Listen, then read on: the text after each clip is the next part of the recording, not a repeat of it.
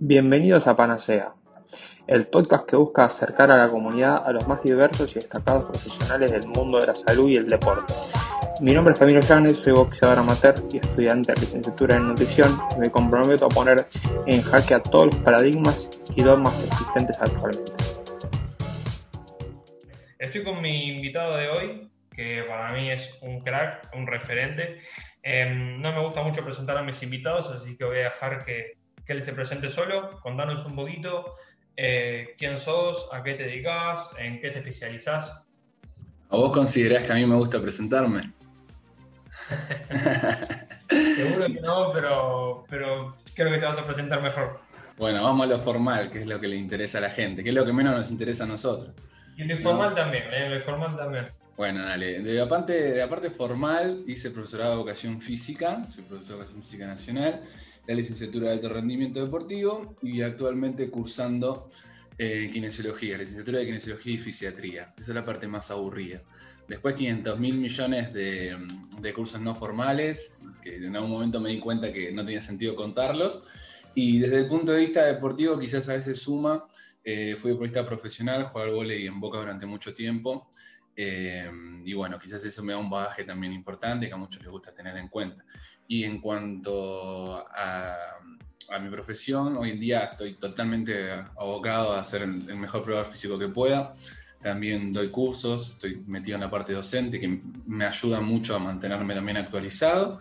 Y bueno, trabajé siempre como probador físico en deportes de potencia, situaciones, características intermitentes. Pasé por el vóley eh, junto con Marco Plinkovic en un TREF, en Día Nacional. Estuve también en una academia con muchos tenistas de los mejor que había acá en Argentina, así que aprendí muchos deportes y ahora casi totalmente volcado al, al boxeo, a, a, pleno con boxeadores ahí en el día a día. Así que ese es más o menos el currículum aburrido. Y ahora vamos con un poquito divertido. ¿Cómo, cómo llegaste al, al mundo de los deportes? ¿Cómo era el Iván adolescente que llegó a interesarse por el mundo de los deportes? Bien, me gusta que va hacia lo, el lado informal y el lado charlatán de asado. Me gusta, ya me gusta. Me gusta, un, po un poco más personal. Me gustó. Este, mira, básicamente siempre me gustó el deporte. Fui deportista, no agarré tarde el vóley, pasé por el fútbol, por el, por el básquet, eh, por miles de deportes, por el tenis. Y yo siempre decía, le digo, qué agarrón porque no tengo ni idea de qué voy a trabajar si no es de, de deportista. Y a los 16 años empecé a jugar en Boca, todavía no como profesional. Entonces como que tenía que estudiar algo, salía del secundario. Y en cuanto mi viejo me llevó al cenar y me mostró lo que era la cartilla para ingresar, o sea, de repente tenías que jugar al fútbol, nadar y mostrar tus habilidades acuáticas, tenías que correr en la pista de atletismo, tenías que hacer habilidades físicas. Yo dije, listo, esto es lo más, o sea, o es esto o álgebra. Dije, no, listo, esto es lo más hermoso que hay. Y me metí por el hecho de que era jugar a Supermatch el ingreso al curso de educación física, ¿no? Y así que ingresé eh, por eso y convencido y me peleaba con mi mamá porque le decía, mirá que a mí me gusta aprender y hacer deporte, no me gusta enseñar, pero lo fui estudiando porque me encantaba el deporte, me, me encantaba todo lo que escuchaba, pero nunca pensando en cuándo lo voy a aplicar.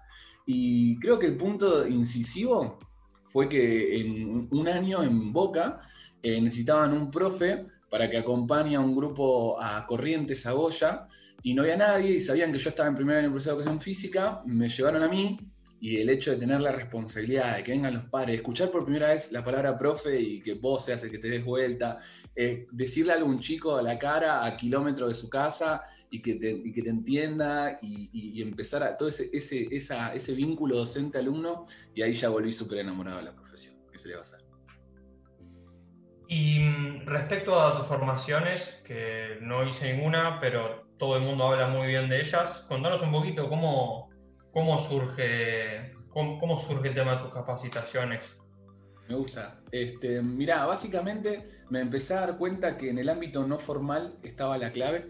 O sea, realmente me daba cuenta que en un asado, una comida o en un curso, escuchando a alguien, tratando de entenderlo, de comprender su criterio, aprendía más que en 15 años, que en 10 años. O sea, te, dice, te lo dice alguien que tiene más de 13 años de educación formal encima, que la clave está en el otro lado. No te digo que se suplen, pero sí se complementan perfectamente.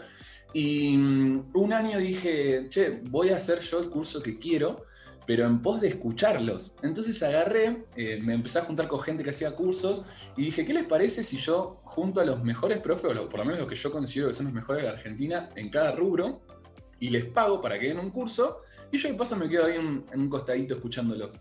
Entonces esa fue mi idea, hace ya varios años.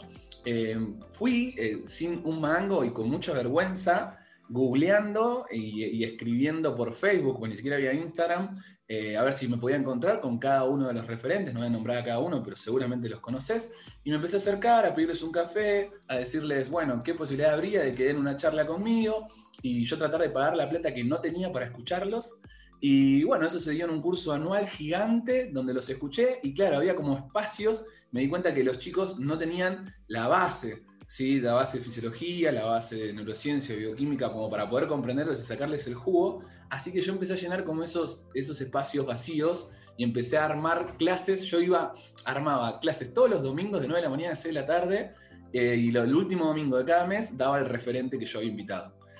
Eh, participantes, 3, 4, 7, 5. Para haber recuperado lo que yo invertía necesitaba unos 30, 40.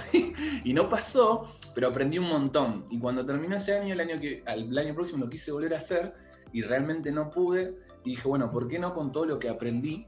Voy yo solo y de última, yo solo no me pago a mí. Y, surgió bien, también con 3, 4 personas, pero que les encantaron y empezó el boca en boca. Y algo, yo fui con volantes a, la puerta del profesorado de educación física de Romero Brest, del Dickens, me fui a Coag, me fui a, a Banco Nación, me fui a San Fernando, a las 6 de la mañana cuando entraban todos a repartir volantes y al, mediodía cuando salían los demás. Fui a la licenciatura, pegué mis volantes en, en, todas las paredes y las aulas que me permitieron y así empecé y cada vez más, cada vez más, cada vez más, hasta que en un momento increíble la cantidad de personas y tenían que poner límite y empecé a viajar por, por las provincias. Y hoy en día el nombre que, tiene es PFI, que es Preparación Física Integral, y tiene sus tres niveles y todo eso estructurado. Em, y la verdad que hoy en día recién puedo decir que estoy muy contento y orgulloso de, del contenido sé y confío que todos se van a llevar algo. O sea, es la idea de que el que sabe o piensa, considera que sabe mucho y tiene todas las bases, se pueda llevar algo y el que no sabe nada también pueda entenderlo y creo que es la conjunción perfecta y siempre invito a gente distinta, todos son distintos, trato de contagiar mucho de valores eh, y demás, este, experiencias, si pueden mis deportistas acercarse, que se acerquen y bueno, nada, me parece que es una fiesta del entrenamiento cada fin de semana que doy el curso y la misma impronta ahora desde el punto de vista online. ¿Considerás em, que es imprescindible la educación, digamos, formal? ¿Es imprescindible tener una, una carrera de educación física para ejercer como entrenador? Bien. Eh, ya creo que me conoces un poco, no soy alguien dilemático, no me gustan las preguntas de sí, no, eh, mejor o peor, pero... No, más bien una opinión. Claro, una opinión, este, sin entrar en el campo de la lógica, te podría decir que me ha pasado de ver excelentes entrenadores y tener charlas increíbles y que incluso conozcan más acerca de metodologías que, yo que estoy embarrado quizás por ahí y que no hayan sido profesores de educación física, simplemente hayan sido autodidactas. Y la verdad que yo a esa persona le he mandado deportistas míos cuando no podía entrenarlo y le mandaría a mis hijos, a mi mamá y a mi papá, porque considero que era buenísimo y burocráticamente hablando creo, no sé si es hasta es ilegal que, ilegal que él ejerza. Así que yo creo que no es una condición sine qua non para poder entrenar a alguien, pero sí es verdad que te da una base. Yo siempre digo, la preparación física no tiene techo, pero tiene piso. Y ese piso, eh, la verdad es que se nota. A mí me pasa cuando doy curso, que cuando la mayoría no es profe, se nota que hay que recalcar algunas cosas que, simples, como te puedo decir, plano frontal, sagital, o movimiento, o nombrar un músculo, o las funciones, o agonista, sinergista, y te dan cuenta de, claro, no tendrían por qué nunca haberlos sabido, en cambio, cuando pasás por el proceso de educación física, tenés todos esos conocimientos. Así que yo creo que es importante, te da una base sólida y además toda esta pedagogía que tanto se le critica, yo creo que a la hora de trabajar con una persona eh, cumple su función y, esto ir de simple a complejo y de elaborar y de planificar y todo eso también se transfiere. Así que creo que es una herramienta que suma, pero no es una condición sine qua non para poder ejercer. Perfecto. Y a ver, bueno, ya trasladándonos un poco al presente, em, bueno, hoy por hoy estás metido en deportes de contacto, que hablamos mucho en el podcast. Así que contanos un poquito cómo llegaste a entrenar tantos deportistas de contacto, además de, tu amplio currículum, ¿no? Bien, em, yo justo em, tuve un accidente muy fuerte con, la moto que me dejó inhabilitado en casa, entonces empecé a subir mucho contenido, como que me estiré a ese lado y muchos profes me bancaron con todos mis deportistas, la mayoría tenistas en ese momento. Y mm, eh, Alberto Palmeta es quien ve em, eh, todos estos contenidos que estaba, que estaba compartiendo en las redes, especialmente en Instagram, y me empieza a escribir y a consultar. Por lo cual yo encantado, charlamos, charlamos, charlamos en el medio. Imagínate que yo no podía salir de mi casa y charlábamos mucho y en un momento me, consulta de si yo estaba interesado en entrenarlo, a lo cual directamente le dije que no, en, primer lugar porque no había tenido ningún, ninguna experiencia en boxeo y él considera que, estaba a un nivel, o sea, ya olímpico, que no estaba bueno como para equivocarse, me parece a mí.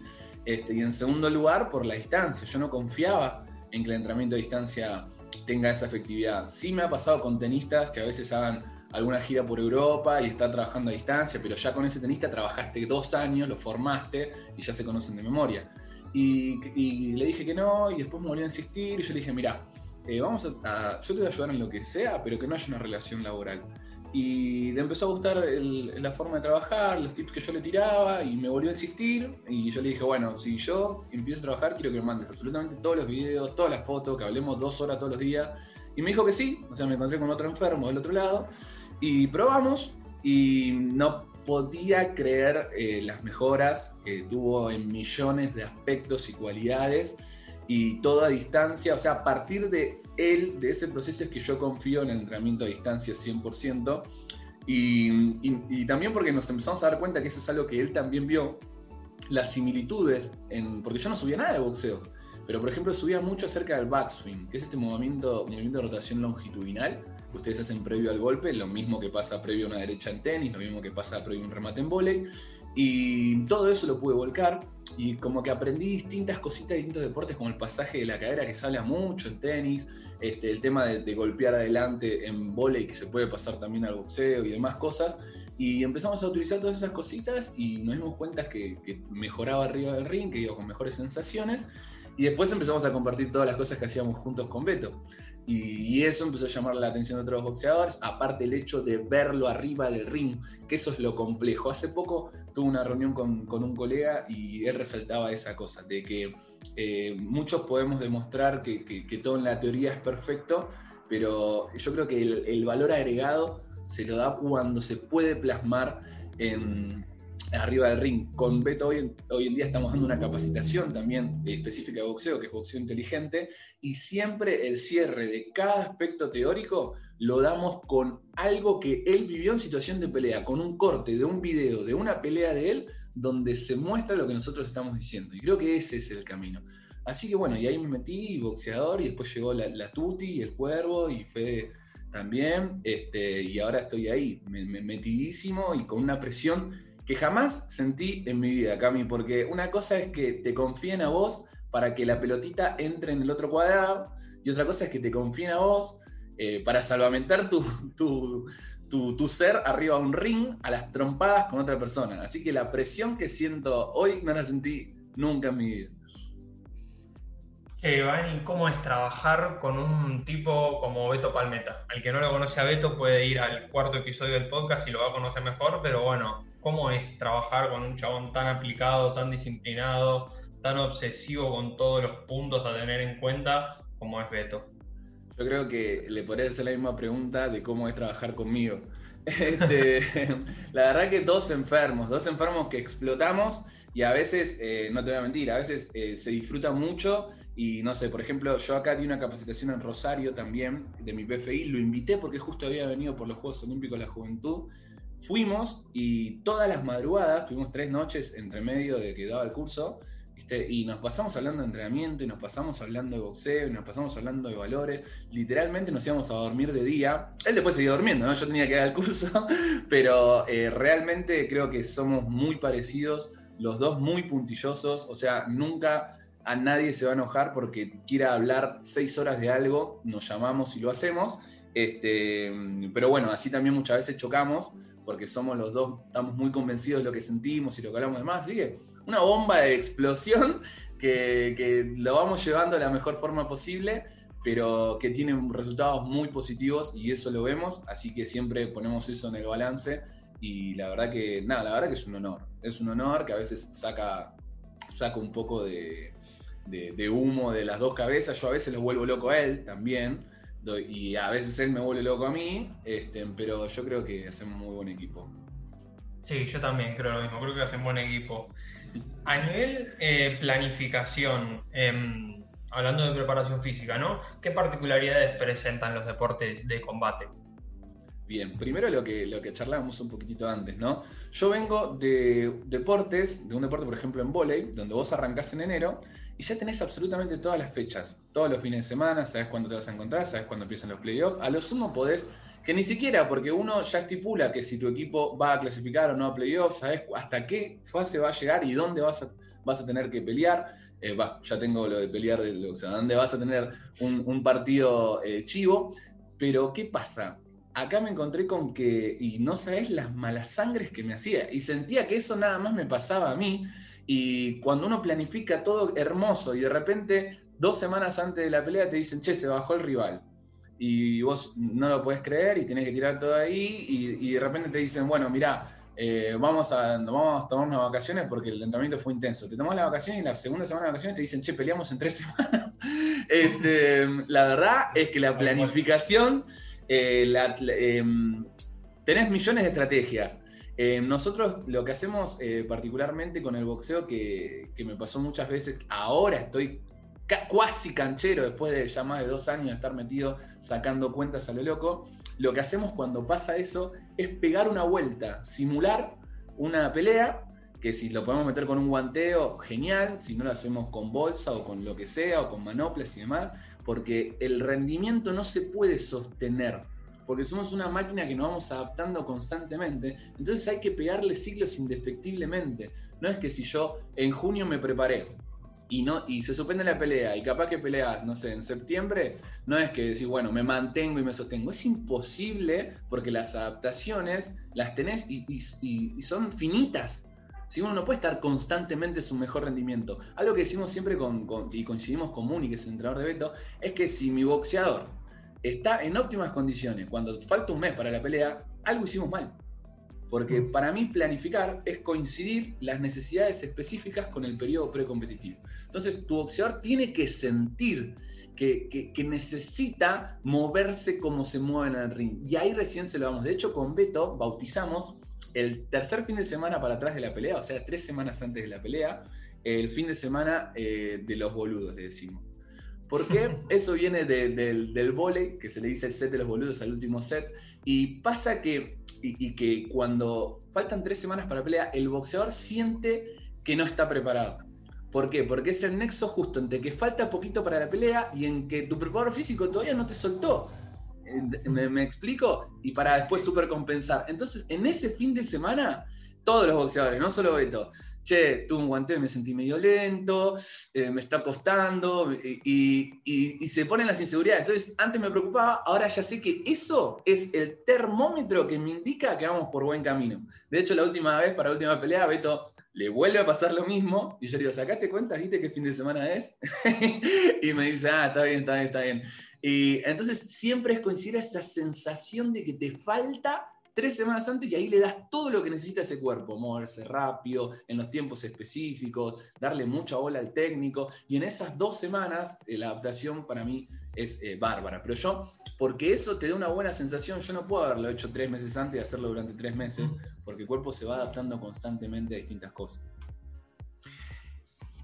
Iván, ¿y en este simulacro también simulan dar la categoría?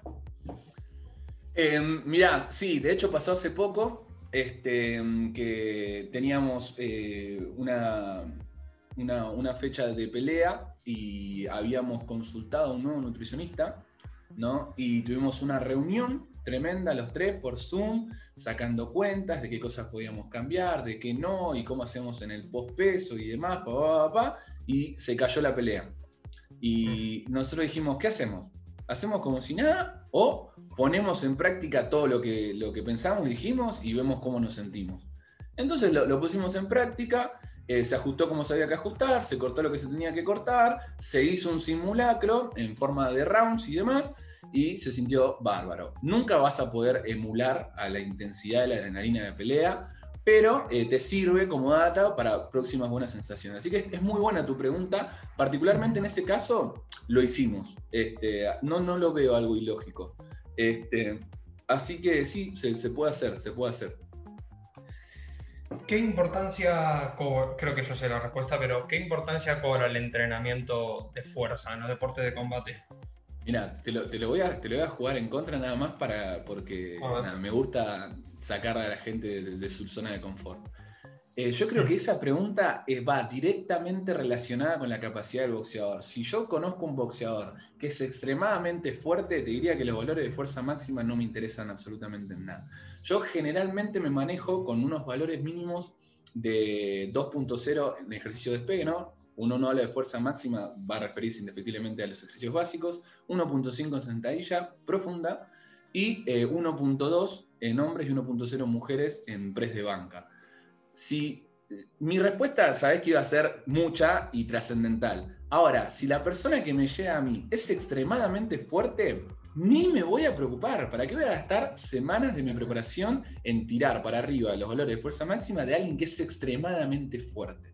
Entonces, eh, yo creo que eso, como la mayoría de personas que llegan a mí no tienen los valores de fuerza máxima que para mí debería tener un deportista de alto rendimiento deportivo, eh, se trabajan y le doy mucha importancia y, es, va en contra de lo que piensa la mayoría y es todo un explicar y ganarse la confianza de a poco.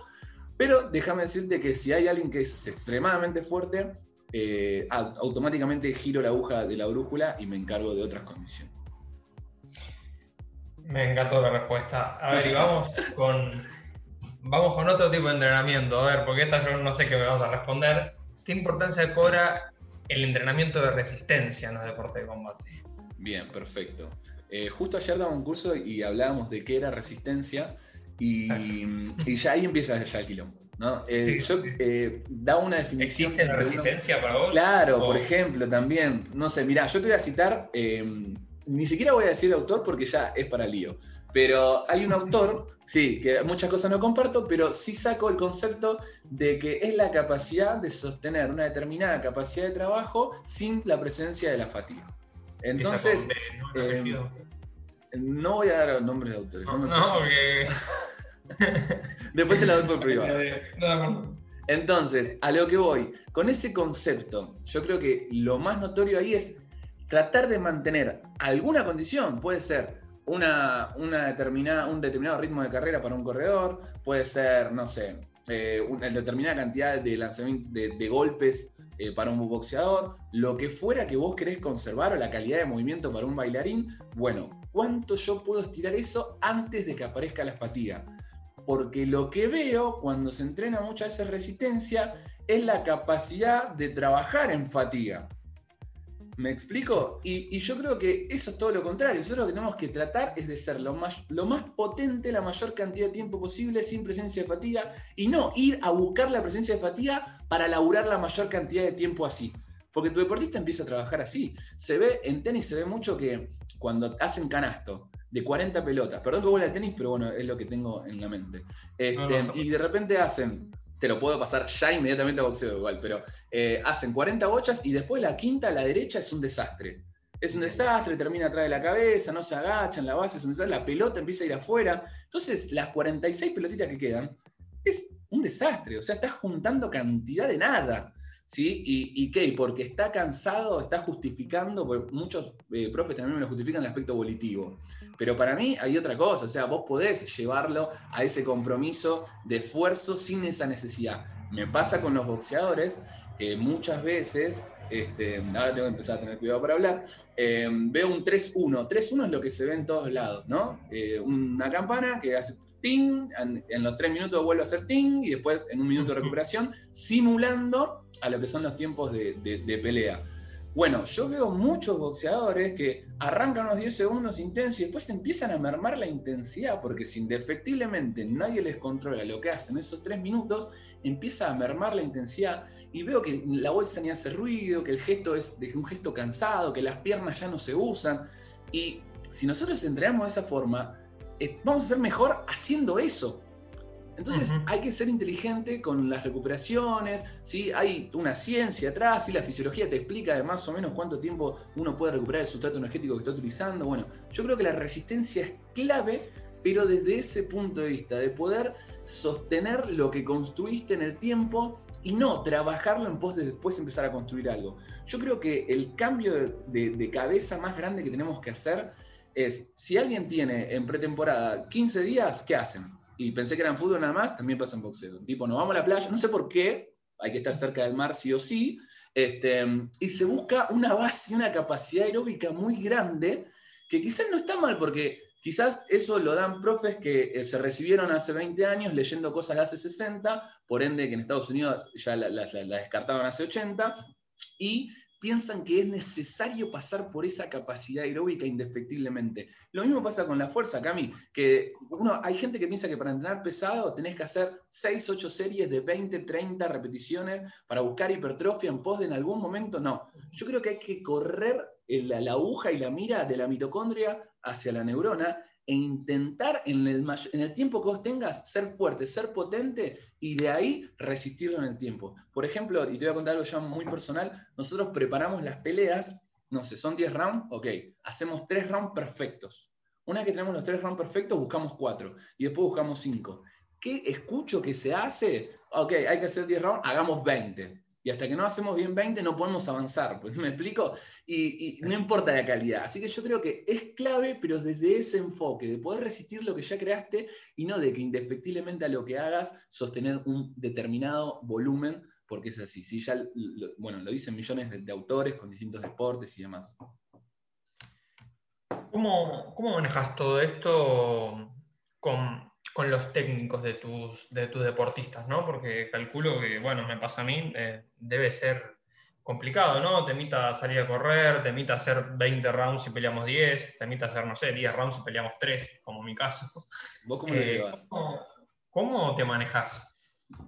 Eh, mira, de por sí, no, esto no es nuevo, no siempre me pasó con, en todos los aspectos, me pasaba con el entrenador de tenis ya antes y me pasaba también con, con, con volei no tanto, porque por suerte eh, siempre se entrenó bastante bien, ¿viste? por lo menos de que yo estoy en el volei, pero primero con mucho respeto y yo ni siquiera propongo nada hasta que la persona no confía en mí.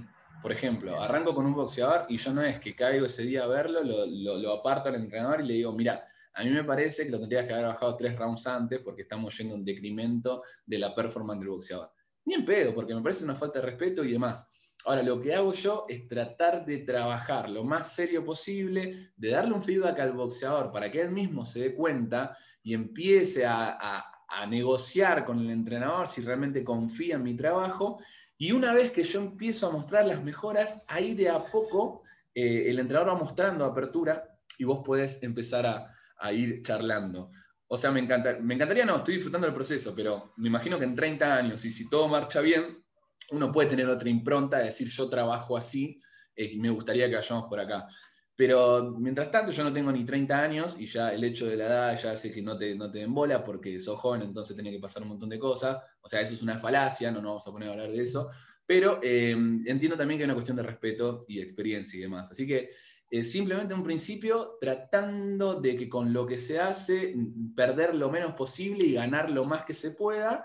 Y hay mejoras y después cuando vos ya conseguiste de la 100%, 100 mejora que podés conseguir, el 70% y que ya necesitas abordarlo de forma integral e interdisciplinaria porque no hay más vuelta, bueno, ya vas a planteárselo al entrenador con todas las ganancias que tuviste. Y el entrenador ya tiene otra, otra visión. De hecho, hoy en día, ya con las cositas que fuimos haciendo, ya como que los entrenadores eh, ya puedo charlar de otra manera y la verdad, no sé, últimamente, la última puesta a punto que hicimos con, el cuervo. La verdad que Juan me tuvo un respeto increíble, es un tipo que tiene súper experiencia y, que me dé ese lugar, esa apertura. Eh, la verdad que nada, es, es, un honor para mí. Pero desde ahí, desde mostrar con tu trabajo que, que tu palabra también pesa y a partir de ahí empezar a comunicarte de la mejor forma posible. ¿Qué tan importante consideras que es la preparación física, el acondicionamiento físico, entre paréntesis, trabajo de fuerza, resistencia, etcétera, en los deportes de combate? Mira, yo creo, en primer lugar te voy a decir una frase que la escuché por primera vez de Lean Carbone, que para mí los probadores físicos somos mucho menos importantes de lo que creemos, porque cuando conseguimos todo creemos que ya está, pero mucho más importante de lo que el resto cree, porque no se le da el mérito también de, todo lo que, lo que conseguimos. Eso en cuanto al punto de vista personal y de trabajo. Ahora, en cuanto al deporte en sí, eh, yo creo que mucho, Cam. Así como te puedo decir que en fútbol poco, eh, porque, no sé, te agarra, es porque el porcentaje, porque la parte técnica se lo lleva puesto, no quiere decir que después un boxeador técnico tenga herramientas para resolverlo, pero si me lo preguntas a mí, me pasó por primera vez con el tenis, que fue mi primer deporte individual, y ahora me pasa con el boxeo, y creo que más todavía que el tenis, que si tu boxeador tiraba en, en un segundo dos manos, y pasó a tirar ocho manos, indefectiblemente le estás dando un montón de herramientas. Estás haciendo que, su golpe sea muchísimo más rápido. Si tu boxeador terminaba tres rounds ahogado y ahora puede hacer 10, indefectiblemente le das un montón. Yo puedo hacer eso con el 3 de boca y que el chabón cuando la pare se le vaya un metro larga, la pierda y de contragolpe pasa un gol. ¿Me explico? Y con tenis pasa muy, parecido, este, que, que, tenga los caballos de fuerza, pero que enganche mal el encordado y cuelgue la pelota en un match point. En el boxeo, si bien es boxeo y una mano puede estar siempre, yo creo que de todos los deportes que pasé es el deporte donde más incidencia tiene. Y por algo estoy enamorado de, las artes marciales en general, ¿no? Creo que tienen un gran, gran, gran componente, que no es nada sin la técnica y sin la parte nutricional y sin la parte psicológica, pero creo que tiene una gran, gran relevancia. Bueno, yendo por ese lado que, acabas de mencionar, em, ¿qué importancia cobra la psicología y la nutrición en los deportes de combate y en otros? Eh, mira, yo creo que, clave, o sea, en cualquier deporte con categoría de peso, y acá voy, a criticar también un poco, total, me está haciendo entrevista a mí, este, que no puede ser que, por ejemplo, en lugares como la selección argentina no haya un nutricionista que esté a, cargo del plantel, teniendo en cuenta que es un deporte de categoría de peso. Después en otro deporte se puede discutir si te ayuda o no, que para mí eh, eh, es clave, pero en uno de categoría de peso me parece totalmente vital. La parte psicológica en un deporte individual me parece fundamental y tampoco lo hay. Y yo creo que si ponemos en Instagram, a ver si hay algún psicólogo o algún nutricionista que quiera trabajar de forma totalmente desinteresada, eh, lo podemos conseguir. Entonces esa es cuestión de decisiones. Eh, para mí es vital, es clave, nunca fui yo un deportista individual, y, pero lo viví de cerca, o sea, en volei vos te ibas, tenías un mal partido, llorabas, te sentabas en el banco y capaz que tu equipo ganaba y te dabas ese lujo. Acá en boxeo no pasa, y pasa que si perdés, no es que perdés y te vas diciendo, che, no me entró la pelotita, te vas golpeado, quizás noqueado. Eh, esa respuesta quizás la, podrías dar más vos, pero para mí es absolutamente clave. Yo metí muchas psicologías en lo que va de mi carrera y me parece fundamental. Yo lo primero que hago cuando hablo con un deportista es mandar una carta enorme donde hago preguntas, en donde la gente me dice sus fortalezas, sus debilidades, sus sueños, sus objetivos me parece totalmente clave. Muchas veces me, criticaron porque me abro mucho y quizás eso no está bueno porque te termina chupando energía también muchas veces. Este, yo tengo que suspender cosas cuando se acercan peleas de mis deportistas. Lo vivo así, eh, termino todas las peleas llorando a la par de mis boxeadores. Este, lo vivo así de esa forma, así que me parece totalmente fundamental el abordaje. Lo había hablado con vos cuando termine eh, kinesiología, seguirá nutrición, y cuando termine seguirá psicología. Me parecen todas las patas igual de importante. Aunque no sea falsable, aunque no sea una ciencia en sí mismo, yo creo que hay un montón de estructuras donde apoyarse para poder ayudar y mecanismos que, le vienen bien al deportista. ¿Cuál es, la, ¿Cuál es tu recomendación sobre cómo informarnos más eh, sobre nutrición, sobre psicología, tanto para preparadores físicos que quieran informarse más sobre psicología o sobre nutricionistas que quieran saber más sobre preparación física? Bien, ¿Cómo recomendás vos que nos informemos? ¿Sean podcasts, formaciones? Está, buena la pregunta. Mira, yo te lo voy a responder eh, porque antes yo eh, no pensaba así. Yo antes buscaba el número de matrícula del curso para ver si era oficial o, buscaba el currículum de a ver, a ver por dónde había viajado esa persona. Y después te voy a decir lo mismo que, hice cuando mandé la moto al taller lo mismo que hice cuando me tenía el pelo. O sea, que alguien realmente te diga, mira, esta persona tiene este abordaje y es de confianza y que la persona que vos sepa que te lo está diciendo realmente lo sabe. Yo cuando me preguntan por un curso, eh, no, sé si sabías que cumplí todo un ciclo de entrevistas durante la cuarentena en mi Instagram y a todas las personas que entrevisté, a todas las personas que las, admiro mucho. Entonces, todas las personas que me hicieron esta pregunta que me hiciste vos, les dije, vayan a las entrevistas que hice, elijan el que quieran del área que quieran, porque hubo kinesiólogos, kinesiólogos nutricionistas, entrenadores de fuerza, entrenadores de millones de cosas, y pregúntenle cómo hacen para saber de ellos. Si no están dando cursos, invítelos a cenar. Eh, porque yo creo que mm, de esa forma es la que más aprende, yendo a la persona que tiene el conocimiento y viendo cómo exprimirlo. O sea, lo mismo pasa cuando me preguntan, che, ¿a dónde puedo entrenar? Yo no te digo a dónde puedo entrenar. De hecho, hoy, sin ir más lejos, recomendé a, un, profesional, bueno, a Juanma, este, para, para, para, pasarle justamente un deportito. O sea, yo prefiero decirte la persona y después preguntarle si está dando online, en la terraza de su casa o en un gimnasio comercial. Pero yo creo que hay que ir a las personas que, te recomiendan y que tienen eh, experiencia, estudio y, que se vea volcada en lo empírico y en lo práctico. Y que veas que lo que más le gusta a esa persona sea eso. O sea, sin desmerecer, hay personas que trabajan de médicos y les gusta la música, hay personas que trabajan de, no sé, de, de Uber y les gusta la pintura. Bueno, vayamos primeramente a alguien que esté totalmente enamorado de su profesión. Y ahí no le puede fallar. Eh, yo creo que, va por ese lado y exprimir a esas personas. O sea, agarrar toda la guita que te sale un curso, invitarle a la cantidad de asados que puedas. Nadie le va a decir que no a un asado, acá en Argentina por lo menos. Para ir cerrando, Iván, em, dos preguntas. ¿Te gustaría agregar algo a la charla que tuvimos?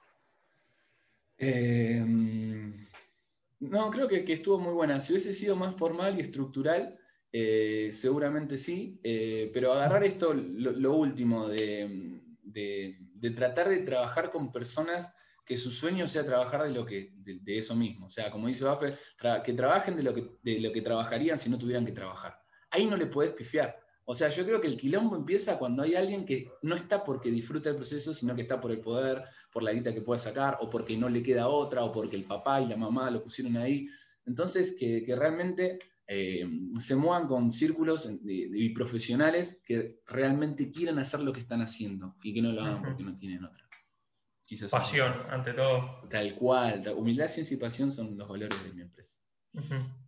Última pregunta. Em, ¿Tenés que nominar a alguien para que venga al podcast? Tiene que ser del ámbito... De lo que quieras. Puede ser político, puede ser vecino, puede ser nutricionista, lo que quieras. este... Mm, uy, qué difícil. Bueno, eh, no, quizás eh, con Walter, eh, que, que, fue el nutricionista con el que digo que tuvimos este, este Zoom, que charlamos muchas cosas y la verdad me pareció súper piola y cómo manejó los temas. Es una persona que está, fue judoka, así que entiende lo que es deportes de combate. Este, lo admiro mucho, lo tuve como docente y tuve la suerte de también disertar con él en La Matanza. Así que se me viene él a la cabeza y puede ser un, gran, un gran personaje para entrevistar. Perfecto, lo contactaré. Bueno, yo le hago contacto. Muchas gracias de mi lado. Nada, ya dije, para mí sos un crack, creo que estuvo buena, estuvo un poquito más personal, a mí me cuesta mucho seguir las estructuras, pero bueno, estuvo bastante más personal, así que creo que quedó muy buena. Así que no mucho más, Iván, te mando un abrazo y nada. Bueno, estamos la, la disfruté muchísimo, muchísimas gracias por el espacio y abrazo de RM, como me gusta decir a mí.